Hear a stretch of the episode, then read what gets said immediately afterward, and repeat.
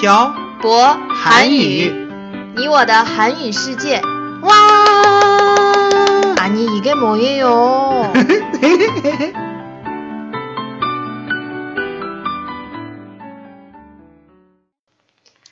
안녕하세요. 빡빡 한국어의 샤보 쌤입니다. 안녕하세요 여러분 빡빡 한국어의 연동쌤입니다 이번에는 지난 회에 이어서 빡빡 한국어에 대해서 이야기해보는 시간을 가져볼까요 태태씨? 네, 연돈쌤. 네 많은 분들이 빡빡 한국어의 이름에 대해서 많이 궁금해요.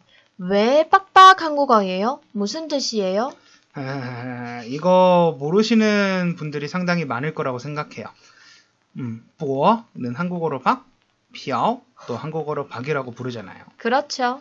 박하고 박이 가르치는 한국어 박박박박박박박 하다 보면 빡빡빡빡빡빡이 되고 듣기에도 재미있고 말하기에도 재미있어서 빡빡 한국어라고 지은 거예요. 듣기에는 재미있을지 모르지만 음. 말하는 건 하나도 재미없어요. 왜 재미없어요? 전 엄청 재미있다고 생각하는데. 그래요. 그럼 재미있다고 해줄게요. 알겠어요. 우리 빡빡 한국어라는 이름으로 학원을 연 후에 음. 정말 많은 일이 있었어요.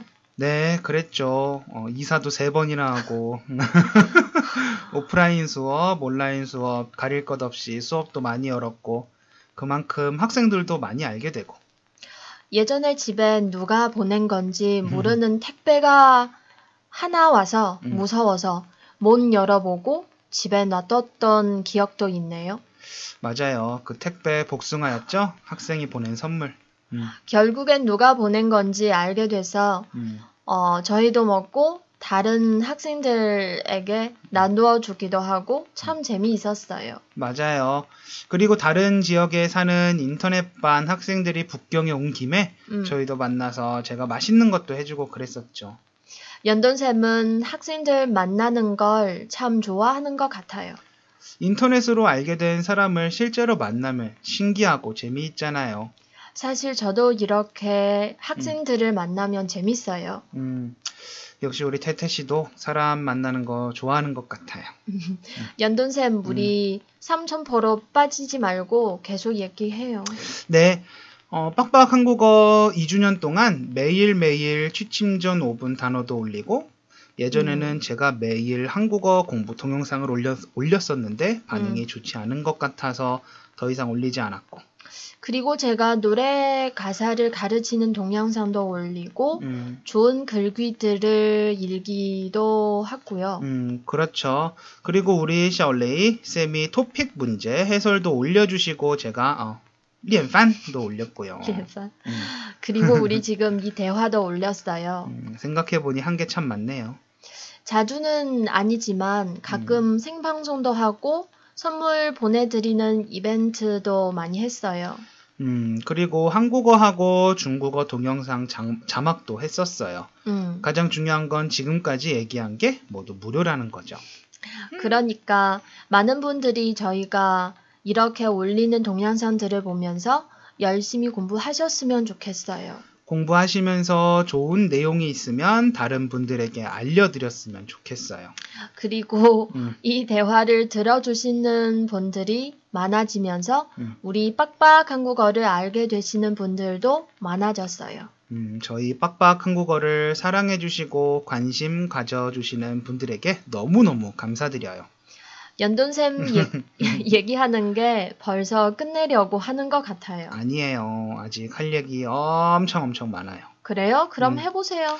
어, 2주년 기간에 빡빡 한국어에서 하는 할인 행사 같은 게 있죠, 태태 씨? 네. 음, 빡빡 한국어에서 여는 수업이 할인을 하죠. 음, 예를 들어 연돈쌤의 발음 수업은 음, 단돈 음, 22.9원. 음, 왜 22.9원이에요?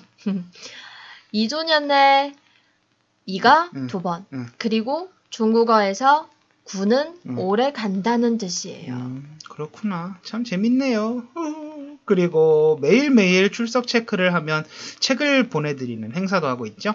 네. 작년에도 했었어요. 음, 많은 분들이 참여해 주셔서 힘은 들었지만 보람이 있었어요. 음, 음, 그리고 또 경품 음. 행사가 있다고 들었어요. 네. 음. 경품으로 한국 스타들의 엽서나 달력 등을 보내드릴 예정이에요. 음, 태태 씨 돈 많이 쓴 것 같네요.